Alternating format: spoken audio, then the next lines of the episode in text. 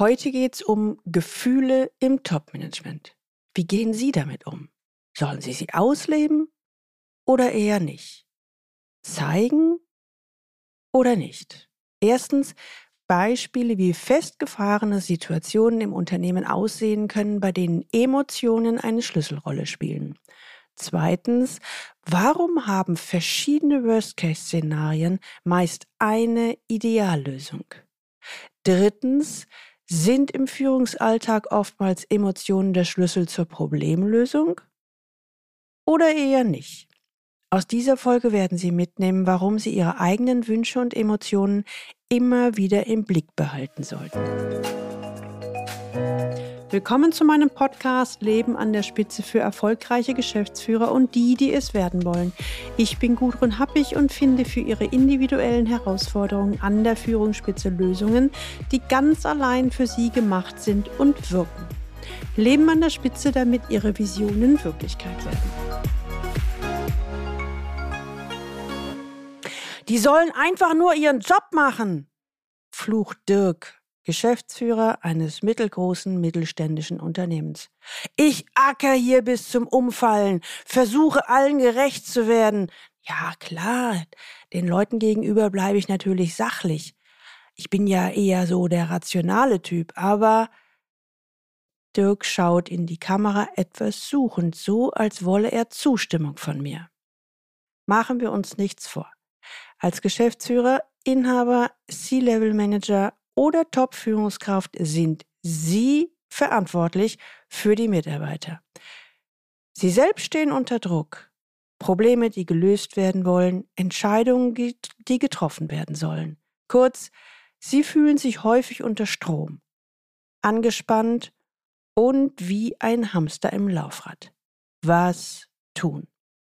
Genau darum geht es in der heutigen Folge in diesem C-Level-Podcast.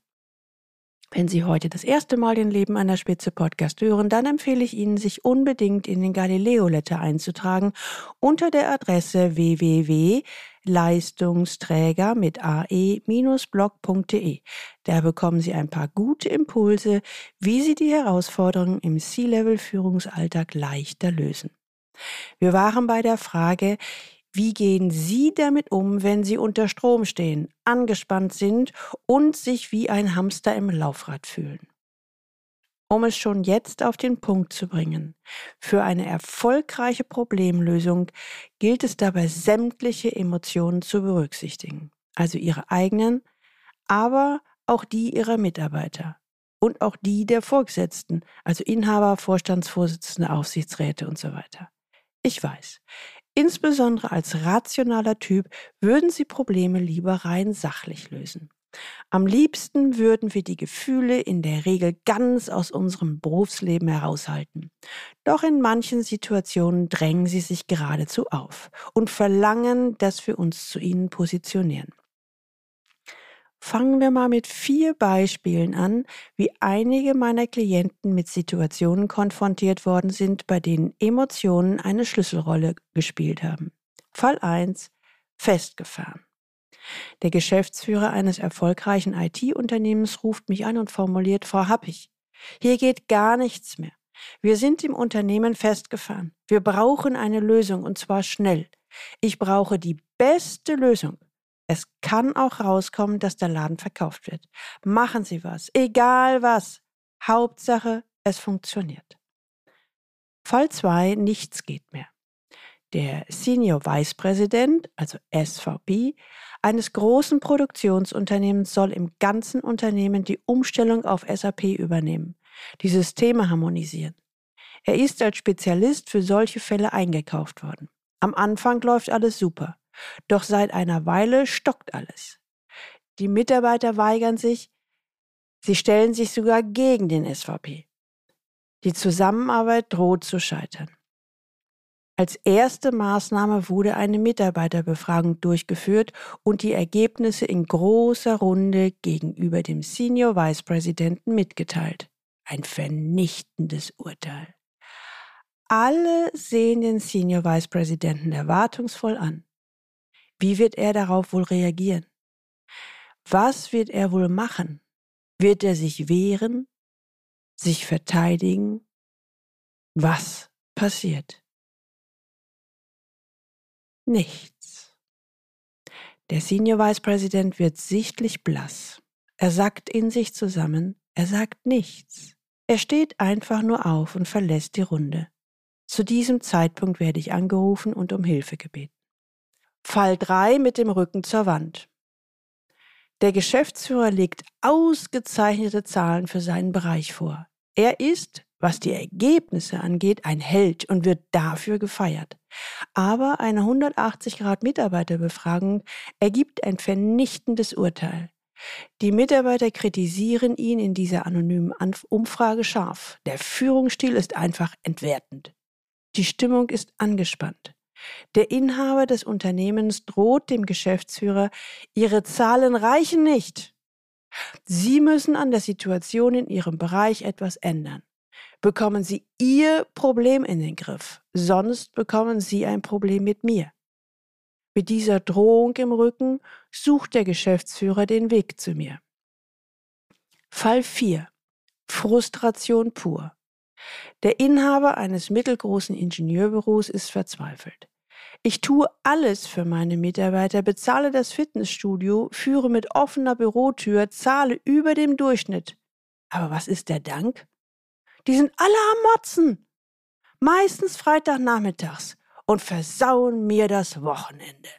Ich habe schon so viel probiert, aber die Stimmung wird immer schlimmer und ich habe auch langsam keinen Bock mehr. Vielleicht haben Sie sich selbst in der einen oder anderen Situation wiedererkannt. Oder aber Ihnen ist sofort jemand anderes eingefallen, egal wie. Ich vermute, Sie sind jetzt mittendrin im Thema. Fragen Sie sich bitte doch mal, was haben alle Fälle miteinander gemeinsam? Genau. Die Protagonisten befinden sich in einer scheinbar ausweglosen Situation und sind hohem emotionalen Stress ausgesetzt. Im Führungskräftecoaching stelle ich bei Fällen wie diesen gerne folgende Frage.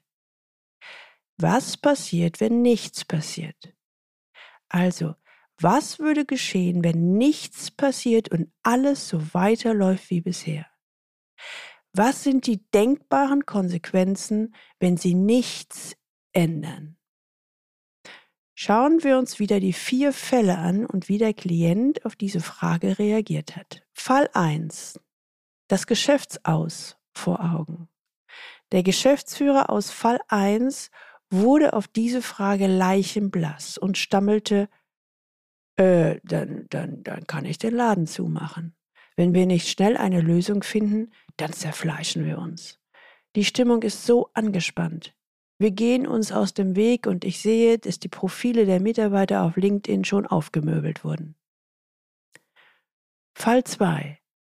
Geschäftsgrundlage in Gefahr. Sowohl der Geschäftsführer als auch die Personalleiterin des Unternehmens aus Fall 2 schauen mich auf diese Frage mit großen Augen an. Dann schauen sie sich gegenseitig an, schauen betreten nach unten schauen sich dann wieder gegenseitig an und starren mich an. Ja, wissen Sie, formuliert der Geschäftsführer dann ganz leise, der Senior Vice President ist ja für die gesamte Integration der Technik im Unternehmen zuständig. Wenn er es nicht hinbekommt, dass es funktioniert, dann können wir nicht weiter produzieren, damit geht die Existenzgrundlage verloren. So schnell bekommen wir für den Mitarbeiter keinen Ersatz. Auf dem Markt gibt es solche Spezialisten, wie wir sie brauchen, so gut wie gar nicht. Gleichzeitig, wenn er sein Problem nicht löst, dann kündigen möglicherweise Mitarbeiter. Das ist zwar nicht existenziell, aber auch echt blöde. Es kostet uns wahnsinnig viel Zeit und Geld, die wir jetzt nicht haben sind wir mit dem Projekt doch jetzt schon in Zeitverzug. Fall 3. Konsequente Verdrängung.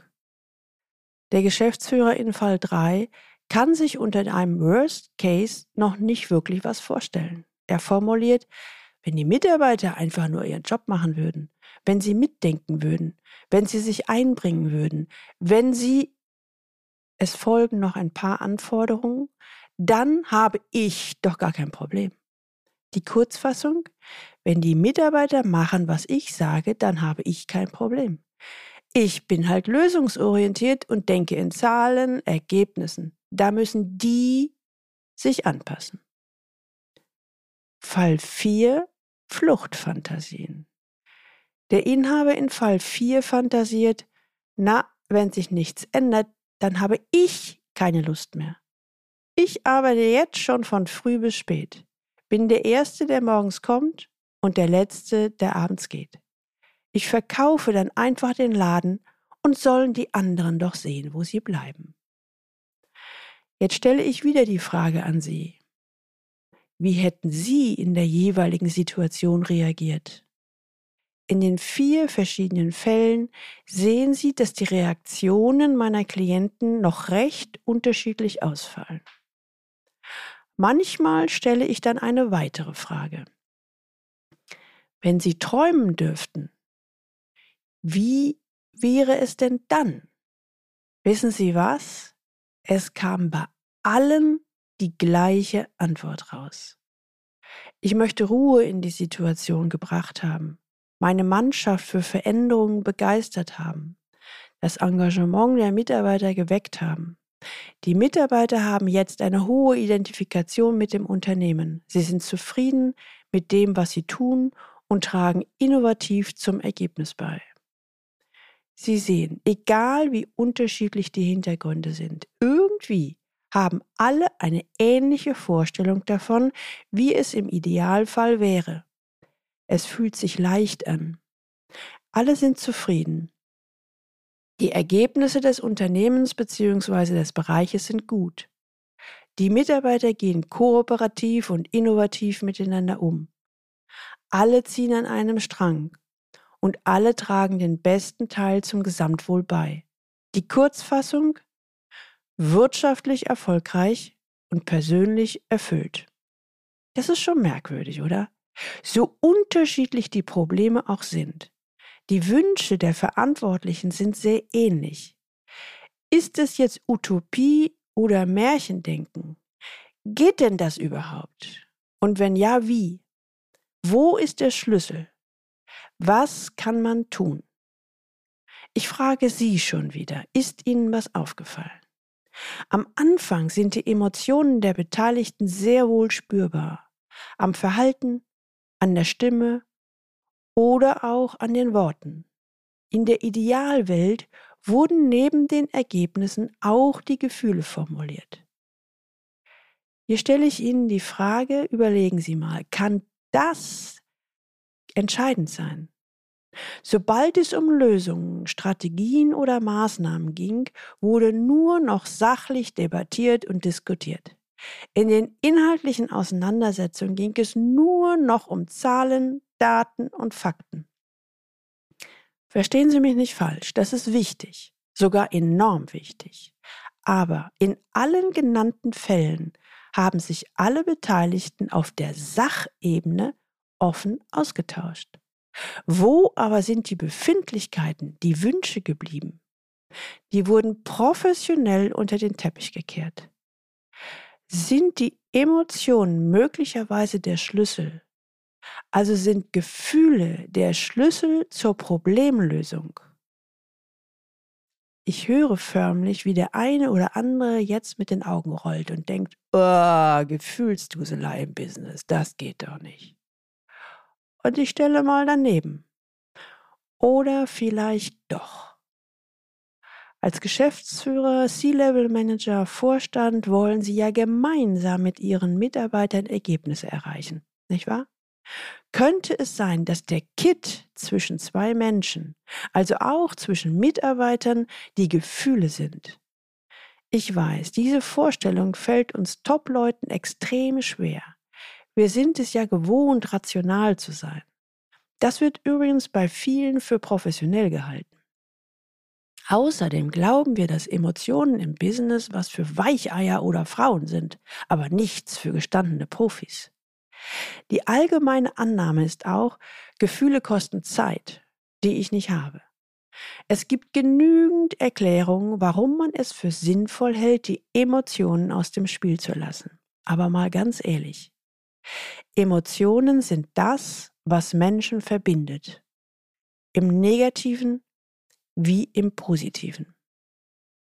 Ich kann Ihnen allerdings eine gute Nachricht verkünden.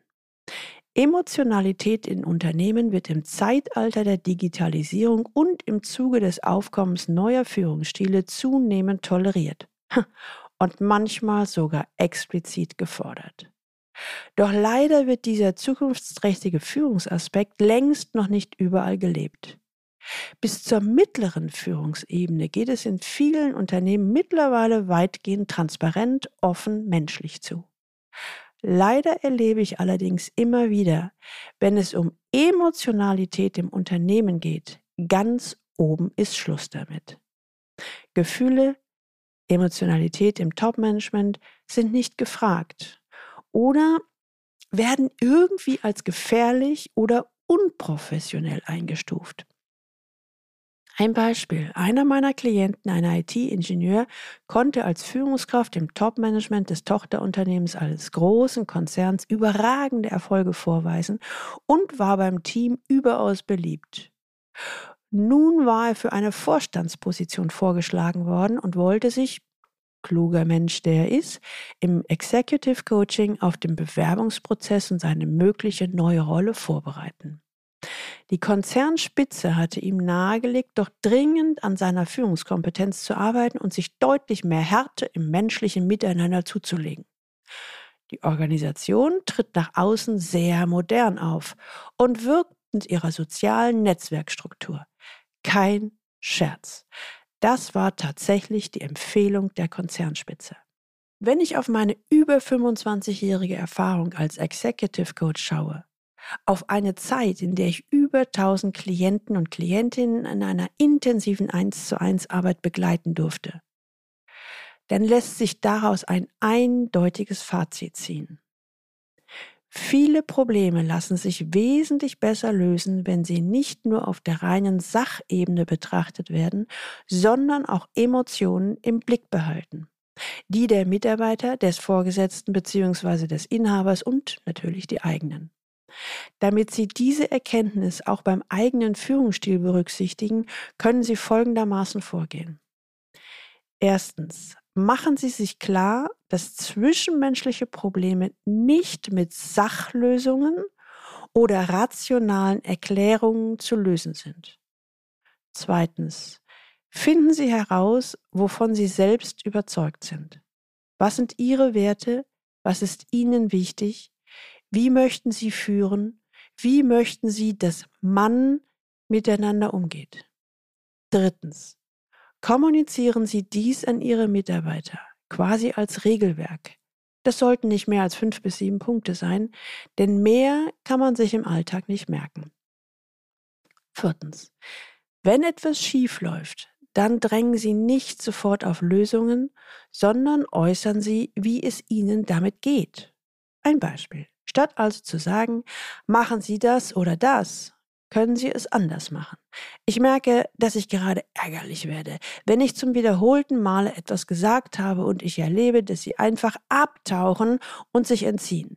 Ich möchte gerne im Dialog mit Ihnen bleiben. Wie sehen Sie das? Fünftens, wenn ein Mitarbeiter nicht so, ich sag mal, funktioniert, wie Sie es sich wünschen, dann könnten Sie sagen, ich weiß gerade nicht, wie ich mit ihnen umgehen soll. Ich hatte doch meine Wünsche an sie formuliert. Was schlagen Sie vor, was ich jetzt anders machen sollte? Was brauchen Sie von mir? Ich verstehe, dass es komplett neu und ungewohnt ist und sicherlich für viele erstmal lächerlich klingt. Aber in allen genannten Fällen haben wir eine konstruktive Lösung für das herausfordernde Problem gefunden nachdem wir den emotionalen Aspekt der Probleme mit berücksichtigt haben. Konstruktiv und hilfreich für alle Beteiligten. Keines der Worst-Case-Szenarien ist eingetreten. Im Gegenteil. Meistens war das Ergebnis ziemlich nah dran am Idealzustand. Immer haben wir eine individuelle Lösung gefunden. Für die Person und das Unternehmen. Macht Ihnen das auch Hoffnung? Ein Beispiel möchte ich Ihnen noch mit auf den Weg geben. Ich habe ja von dem IT-Ingenieur berichtet, der als Führungskraft entgegen seinem persönlichen Führungsstil, welcher die Emotionen seiner Mitarbeiter berücksichtigte, härter auftreten sollte. Also, das war ja die Empfehlung der Konzernspitze. Wir haben verschiedene Szenarien durchgespielt und er hat nach sehr viel Reflexion entschieden, ich will es machen. Ich will etwas bewegen diesen Konzern, den ich kenne und schätze und der in Teilen ja durchaus schon modern funktioniert, mitgestalten. Und das kann ich im Vorstand am besten. Damit hätte er sich klar und eindeutig für die neue Rolle Vorstand entschieden. Und es ist ihm tatsächlich dank dieser inneren Klarheit gelungen, das Spiel mitzuspielen. Dazu musste er sich nicht innerlich verbiegen. Er konnte sich selbst treu bleiben und konnte Schritt für Schritt zu einem Kulturwandel beitragen. Es gibt aber auch Klienten, die im Laufe des Prozesses für sich erkennen, dass sie noch nicht ganz nach oben wollen. Der persönliche Preis, den sie dafür zahlen müssten, ist ihnen zu hoch. Das ist genauso legitim. Es geht immer darum, den für sich besten Platz zu finden, in dem Rolle, Umfeld und Aufgabe passen. Denn damit erzielen sie für sich selbst und das Unternehmen die beste Wirksamkeit. Ich kann Ihnen nur empfehlen, lassen Sie dabei Ihre Gefühle zu. Emotionalität im Topmanagement ist für mich eine der Schlüsselqualitäten, die für nachhaltigen Erfolg sorgen. Sie möchten Emotionen stärker bei Ihrem Führungsstil berücksichtigen, um so neue Lösungsansätze für alte Probleme zu finden. Dann kontaktieren Sie mich und wir erarbeiten gemeinsam eine passende Strategie. Die Links zu dieser Folge finden Sie auch in den Show Notes und die Show Notes finden Sie unter dem Link Leistungsträger mit ae-blog.de slash podcast und hier dann die Folge 134.